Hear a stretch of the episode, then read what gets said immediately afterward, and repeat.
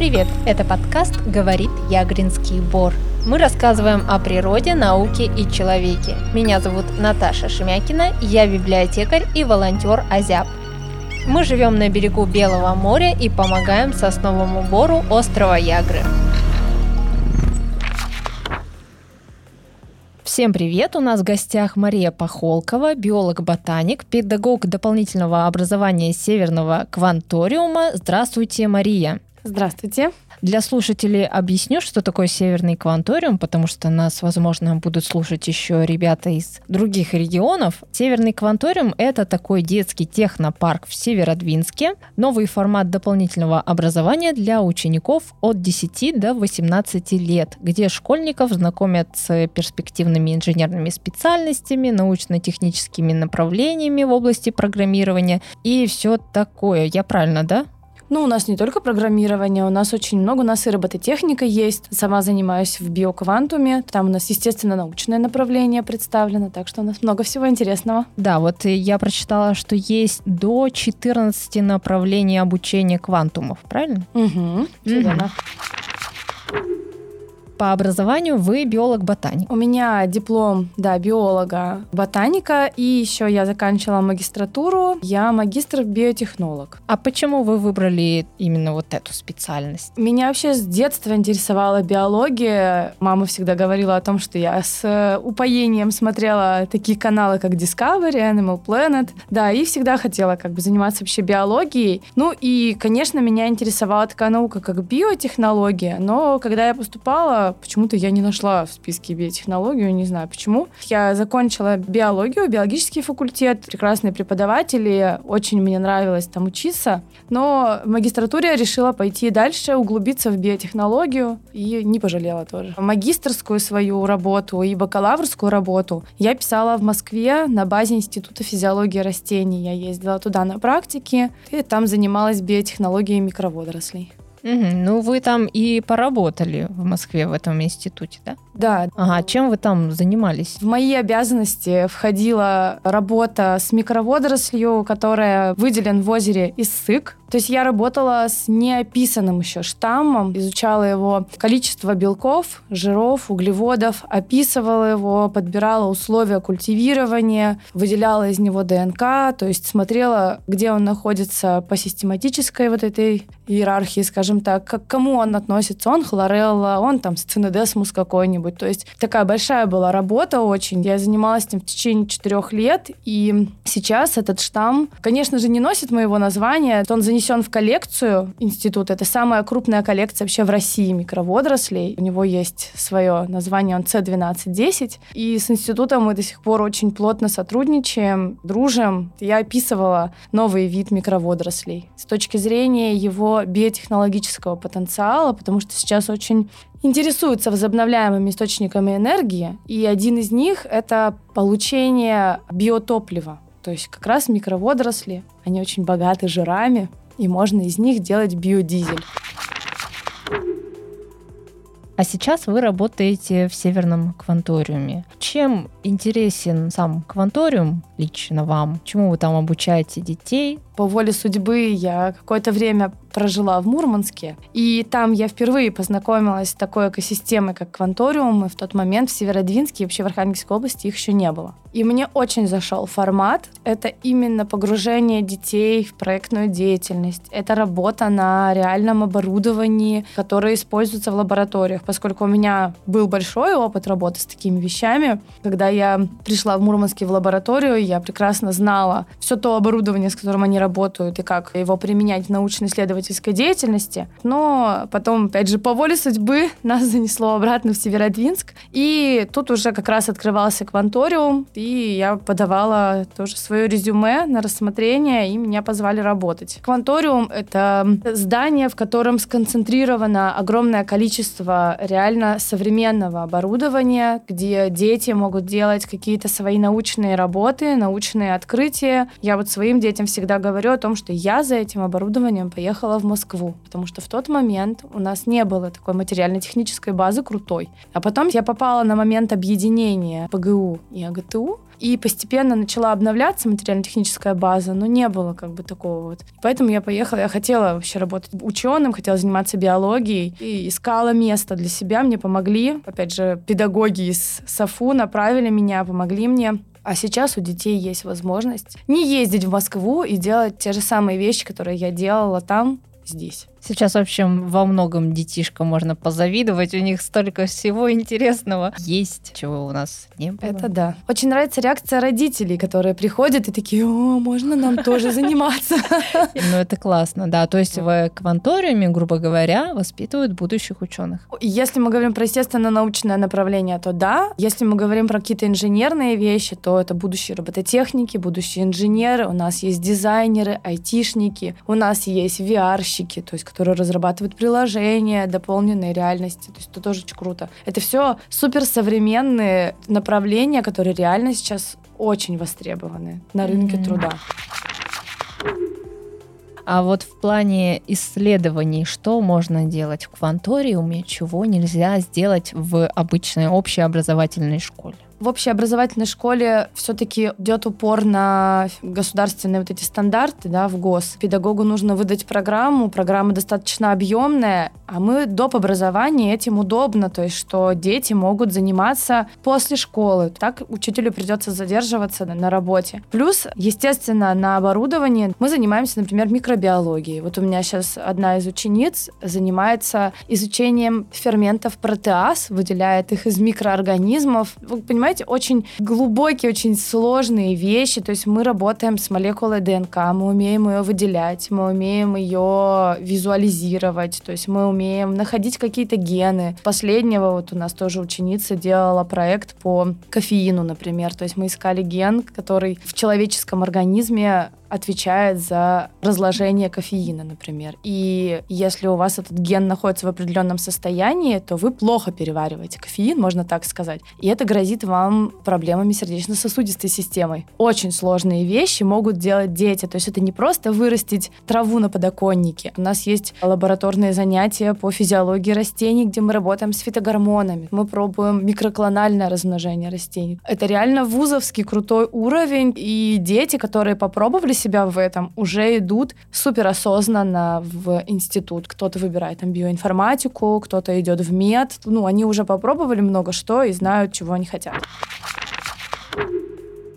Вы давно работаете в кванториуме в Северодвинском? В Северодвинске я три года. Он открылся, и полгода отработал, и с сентября вот я устроилась. Угу. Вы так можете проанализировать, увеличивается ли количество детей, интересующихся биологией или ботаник в вашей области? Вообще могу сказать, что в принципе количество интересующихся детей увеличивается. Уже второй год мне поступают вопросы, как к нам попасть, а попасть не могут, потому что все занято. У нас битком группы, я сама работаю по воскресеньям, мы работаем 7 дней в неделю.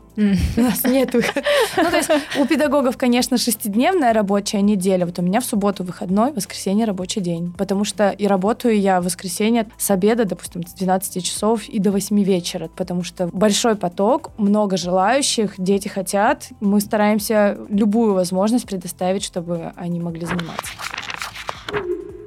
Вы не знаете вообще общее количество учеников в, в нашем кванториуме? Сколько туда вмещается? Сколько вмещается? У нас, понимаете, у нас два отделения. То есть у нас есть подготовительное отделение кванториум. Это маленькие детки, которые от четырех, по-моему, лет вообще малышки. Там тоже есть, естественно, научное направление. И до пятого класса. С пятого класса они идут к нам в старшее отделение. Я прям цифру вам точную не скажу, но она достаточно большая. Обучение это там бесплатное, да, в кванториуме? Все бесплатно. Класс. Есть какой-то отбор, не знаю, конкурс, как отбирают детей? В моих мыслях, конечно, был идея отбора была, но по законодательству мы не имеем права отбирать детей. Кто первый получается? Да, кто первый встал, того тапки, да. Но единственное, у меня есть вводные для малышей, потом среднее звено и старшее звено. Это там проектный модуль, вот те дети, которые на всероссийские соревнования выходят, туда я уже отбираю самостоятельно по навыкам детей. Так сильные дети, мотивированные. Вы стали победителем регионального этапа финала конкурса «Сердце отдаю детям». Расскажите коротко, может быть, что это за конкурс и как там, есть какое-то продолжение или что там вообще происходило? Вообще считается одним из главных конкурсов педагогического мастерства в нашей стране. Это для педагога дополнительного образования, это самый главный конкурс, в котором надо поучаствовать. Естественно, продолжение есть, есть всероссийский этап. Сначала я победила на уровне города, потом на уровне области. И в дальнейшем я планирую выезд на всерос, скажем так. Ну, можем пожелать вам удачи. А чего там оценивают-то? Конкурс оценивает достаточно большой пул всего, очень большой пакет документов. Помимо своего резюме должна быть видеовизитка о том, что вы делаете, какая у вас деятельность. Там есть программа, вычитывают очень внимательно педагогическую программу, по которой вы работаете с детьми. Дальше достижения детей, соответственно, педагога, на каких конкурсах дети побеждают. Также там есть мастер-класс, оценивают то, как я веду занятия, и есть профессиональный диалог, когда в режиме диалога, не скажу, что дебаты, но по определенной теме. В этом году это воспитание «Взгляд в будущее». Большой конкурс, достаточно многоэтапный, сложный. Вы постоянно общаетесь с детьми. Видите ли вы у них осознанность выбора?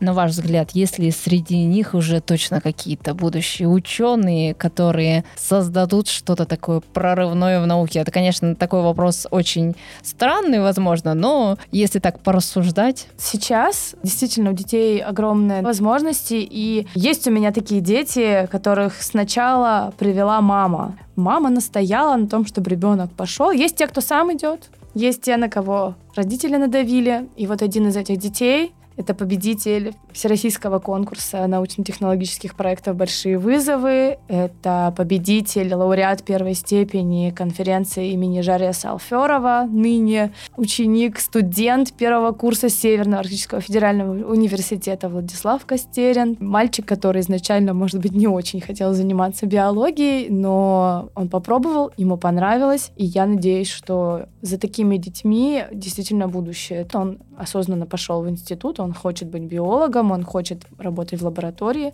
и это очень приятно. И еще вот у меня Полина Корнилова, в прошлом году она закончила тоже победитель, призер всероссийского конкурса «Большие вызовы», который проводит «Сириус», и сейчас она учится в Калининграде на биоинформатика. Это вообще одна из самых сложных профессий в биологии информатика плюс биология, бигдата. Это все очень сложно, много программирования, много биологии, но специальность супер востребованная, супер оплачиваемая, и я прям горжусь этими детьми.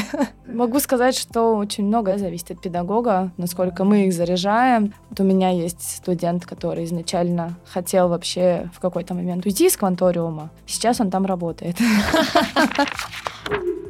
АЗЯП — это общество защиты Ягринского бора, и мы как раз делаем весь этот подкаст, который целиком и полностью про бор.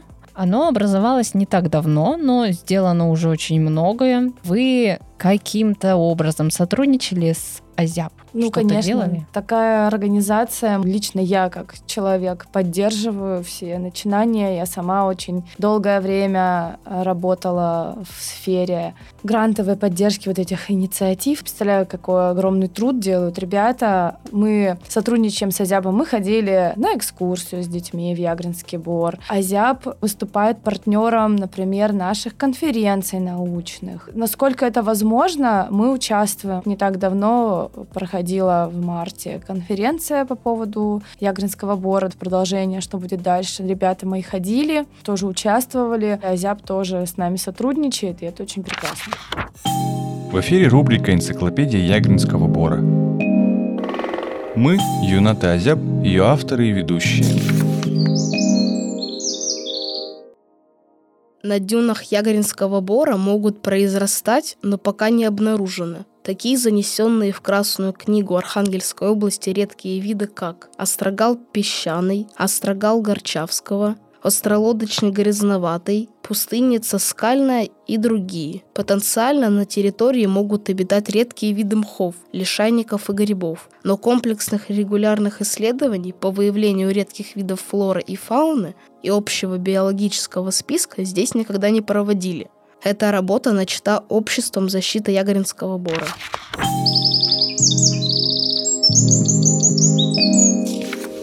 В Кванториуме есть хорошая техническая база. Нам вот интересно, реально ли с использованием ваших приборов, знаний, все, что у вас есть технологий, запустить какой-то исследовательский проект в Ягринском бару, который как раз поможет эту территорию сохранить и изучить? Могу сказать, что это вам по секрету. В данный момент мы уже работаем над одним из исследовательских проектов. Это инициатива Анастасии Колпаковой и наша. Сейчас Ягринский бор — это особо охраняемая природная территория. И, естественно, у любой такой территории должно быть подтвержденное там видовое разнообразие, допустим, и на экскурсии нам с ребятами стало очень интересно. Анастасия очень, скажем так, влюбила их в такие организмы, как муравьи. И нам стало интересно, что же это за вид муравьев. Поскольку они отличаются визуально достаточно сложно, мы будем пробовать определить вид данных муравьев с помощью методов генетического анализа. То есть мы уже собрали образцы вместе с Анастасией и ее учениками. В этом еще участвует активно Ягринская гимназия. Они собрали пробы с 10 муравейников. Мы будем выделять ДНК, будем секвенировать геном, будем смотреть определенные гены и определять, что же это все-таки за вид в Ягринском бару. И это только первый этап. Я очень надеюсь, что в дальнейшем мы сможем такими же методиками использовать и каким-то образом помогать Азябу и Бору. А пробы это что? Это живые муравьи, которые были зафиксированы в спирте, которые ждут своей участи. Вы согласны с тем, что многие школьники не могут отличить иву от березы и, например, укроп от петрушки? Есть такое? Я не просто с этим согласна, я под этим подписываюсь. А, да? Действительно. действительно. Сейчас век современных, да, вот этих новых технологий, ребята не знают каких-то супер простых вещей. Например, когда мы изучали тему по молоку, для них было удивлением, что для того, чтобы корова начала давать молоко, у нее должен родиться теленок. Они думали, что она рождается уже молочной. Поэтому, да, есть такое, есть ну, смотря какого возраста. Если в 7 лет, то, может быть, и ничего. Ну еще. да, конечно, но мы очень стараемся для детей, но дети при этом очень хорошо, например, общаются в сети. Они могут сидеть рядом друг с другом и переписываться вместо того, чтобы использовать живое общение. Поэтому Кванториум в том числе учит их, например, работе в команде, распределению обязанностей, грамотному тайм-менеджменту. Какие-то такие вещи, которые вроде бы мы, когда учились в школе, прекрасно знали, умели и использовали, а сейчас у детей у современных с этим проблема. Мне кажется, что дети, они просто немножко сейчас в другую сторону как-то развиваются. Ну, нельзя же сказать, что все дети глупые. Они просто, мне кажется, в какую-то другую сторону. У меня-то вопрос был про то, что насколько вы сами и ваши воспитанники свои в лесу, и вот как они, дети, могут различать какие-то растения, дерево различить, где какое-то. Смотрите, тут как бы такой вопрос тоже. Когда мы идем в лес, или в БОР. Это так называемая полевая биология. Мы лабораторная биология. Mm-hmm. То есть мы мокрые биологи, мы те, кто работает в лаборатории с пробирками, капаем, вот это все. Конечно, они отличат березу от елена. Надеюсь, по крайней мере. Да, но, допустим, для некоторых отличить сосну от ели уже достаточно сложно. Поэтому, естественно, мы выходим в Бор. Благодаря, кстати, Азябу проводим для них какие-то экскурсии экскурсии для того, чтобы дети понимали, чем это все отличается. И вообще это очень важно. Особенно при том, что вот такая уникальная территория находится в шаговой доступности от них. Используете ли вы в полевые выходы в своей работе социальные сети какие-то, типа там iNaturalist, это по-русски, не знаю, как там оно по-английски будет читаться, или еще какие-то социальные сети? Вообще программа iNaturalist, она доступна на смартфонах. Это очень удобно. Даже я ее использую на своем смартфоне. Это очень классно, особенно когда ты не знаешь, что перед тобой. Это удобно. У меня есть определители. Мы делали гербарии в прошлом году, и с помощью определителей я их учила, то есть бумажный вариант прежде чем перейти к соцсетям и телефону, мне бы, конечно, очень хотелось, чтобы дети понимали, как это делали э, их предки. Энциклопедию взяли в руки? Да, да, да, потому что сейчас, я говорю, просто вообще в доступе все. Это, да, мы используем программы, да, мы используем соцсети, мы используем интернет. Можно даже сейчас сфотографировать растения, загрузить в интернет, и искусственный интеллект выдаст похожие изображения, и чаще всего эти изображения в интернете подписаны. Никаких проблем нет. Все-таки в массовом сознании ученые это такие мудрые старцы с сединами на голове, но вы знаете, можете рассказать какие-то примеры, когда относительно молодые люди, условно до 30, может быть, там до 35 лет в науке совершили какие-то открытия или что-то сделали такое глобальное. Знаете ли вы такие примеры? Примеров на самом деле очень много. Сейчас наука сильно помолодела. Выдаются гранты молодым ученым. Молодой ученый это до 35 лет. И мои научные руководители, в том числе в Москве, это были люди до 35 лет очень много сейчас именно в науке молодых кадров. И это очень здорово. Я думаю, что это тоже напрямую связано с доступностью информации, потому что обрабатывать эту информацию сейчас гораздо удобнее и быстрее, когда ты молод, у тебя куча силы, энергии, открытия совершать тоже, потому что работоспособность человека со временем уменьшается. Ты можешь сидеть в лаборатории днями и ночами, потом, там, не знаю, ночь не спать, пойти на лекцию, прослушать лекцию, потом пойти обратно в лабораторию. Ну, то есть, чем старше ты становишься, тем меньше сил на это. Поэтому, да, действительно, сейчас наука сильно молодеет. Из таких примеров я, наверное, могу сказать, что не так давно у нас в Сириусе, в университете, была статья о том, что один из ученых практически переворачивает модель фундаментальную, связанную с ДНК. Если интересно, то можно почитать, но там достаточно сложный материал, и мне его, наверное, тоже в простом языке будет очень сложно объяснить. Но да, сейчас российские ученые находятся на острие науки, и это очень здорово. А это вообще классно, что молодые ученые, потому что, мне кажется, вот как раз дети, они же смотрят больше, как-то хотят быть похожими все-таки на таких людей помоложе, скажем так. И это, может быть, даже помогает детям выбрать такой путь науки. Это сто процентов. Естественно, слушать лекцию от молодого и задорного гораздо веселее и интереснее, особенно с там, жизненными примерами, чем слушать э, достаточно взрослого, там, умудренного жизнью и опытом ученого, кандидата, там, каких-нибудь наук, дальше титулы пошли. Он прекрасно ориентируется в своей теме, но как донести эту информацию до тех, кто вот первый раз, допустим, видит и слышит, достаточно сложно. Конечно, дети сейчас смотрят на молодых ученых. Сейчас такое время, когда многие, наверное, хотят стать блогерами, но меняется ли вот это вот направление учеными, как тоже хотят стать? Или ну, нет? Или дети... мало пока что, не хватает? Э, смотрите, тут такая вещь, блогерство, это, конечно, все прекрасно, но что она влечет за собой? Сейчас, кстати говоря, очень много появилось именно научных блогеров, это так классно, то есть люди транслируют то, что они делают, то, чем они занимаются. Я сама лично подписана на несколько аккаунтов там на соцсети этих людей, и я прям с удовольствием смотрю и даже что-то беру себе в практику. Можно объединить блогерство и науку, это не так сложно, лишь бы бы это блогерство не перерастало... Мракобесие. Да, это точно. Да, да, да. От чего тоже, кстати, к сожалению, очень Очень много. Есть ли у вас свой магнум опус труд всей жизни? Я над ним работаю.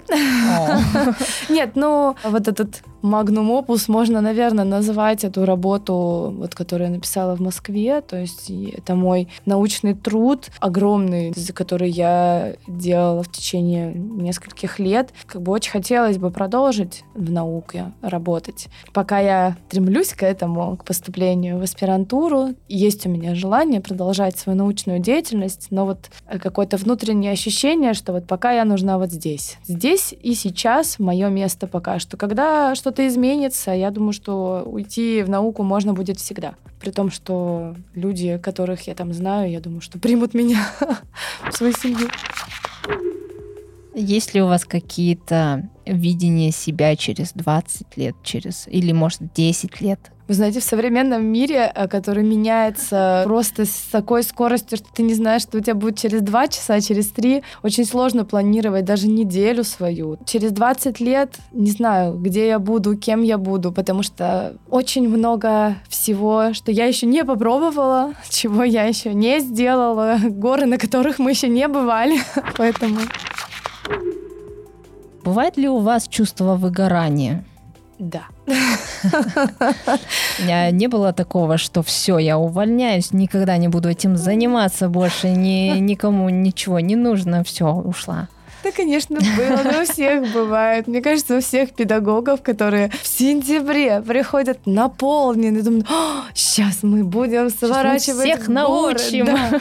К концу года это просто, знаете, в таком состоянии, не могу, господи, я, я, я увольняюсь, я больше не могу. Я устала, сил моих нету, потому что на самом деле обучение детей в школе тяжело. У нас в доп. образовании тоже сложно, потому что мы еще и с научной точки зрения к этому подходим, конкретно в кванториуме. И очень много сил тратится не просто провести занятия, это же надо работу у них отредактировать, еще что-то, какой-то конкурс, эти нервы постоянные о том, что как они там выступают, как они на вопросы отвечают. Что-то получается, что-то не очень. Профессиональное выгорание бывает у всех. Примерно кто преподаватели в кванториуме это все-таки молодые больше? Конечно, знаю. У нас винная доля, наверное. Сейчас преподаватели это люди до 30 лет. Чаще всего это не стопроцентные педагоги, это люди специальностей. Потому что на педагогическом нас не учат, как работать в ламинарном боксе. Никто тебе об этом не расскажет. Это люди, пришедшие из науки, например, или с завода какие-то инженеры, которые получили дополнительное образование педагога, и работают с детьми. И на самом деле это неплохо. Они реально показывают и знают, как это будет в дальнейшем в жизни на производстве. Я еще знаю, что вы занимаетесь конным спортом.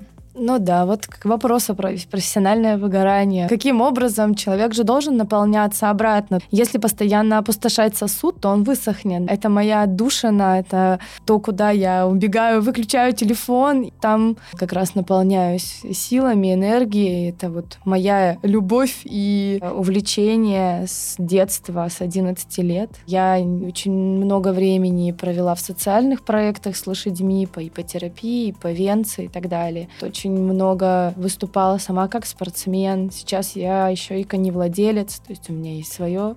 Лошадка есть? Да, есть своя лошадка, которая тоже ждет меня, когда же я приеду к ней в гости. Лошадка или конь? Конь его зовут Подарок. Подарок. Да. Не часто встретишь человека, у которого есть конь.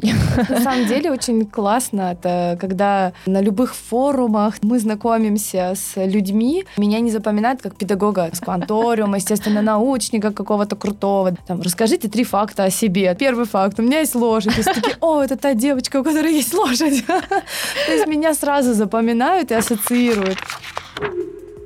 А есть ли у вас любимый цветок или какое-нибудь растение, талисман? Цветка нет, наверное. Люблю все цветы. А растение талисман, очень мне нравится растение, которое называется гинго билоба. Это древнее хвойное, у него очень своеобразный лист. Это растение росло возле Института физиологии, растет до сих пор, возле Института физиологии растений в Москве. И у меня к нему какое-то такое благоговение, что вот э, одно из практически первых хвойных, которое появилось на нашей планете, и до сих пор дожила до наших дней, обожаю. То есть это хвойные? Но а... у него прям листовая пластинка большая. Загуглите ваш совет тем, кто все-таки решил связать свою жизнь с наукой и изучением природы? Где искать вдохновение? Ну, наверное, и юнатам, и всем тем, кто хочет связать свою жизнь с биологией. Биология достаточно сложная, но удивительная и интересная наука о том, что нас окружает и что мы сами.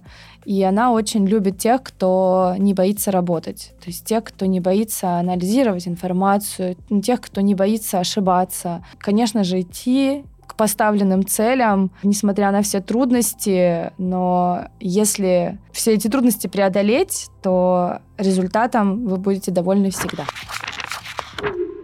Мы все-таки в библиотеке сейчас Мгм. находимся, записываем наш подкаст. Может быть, какие-то есть научные журналы, на которые обязательно стоит подписаться.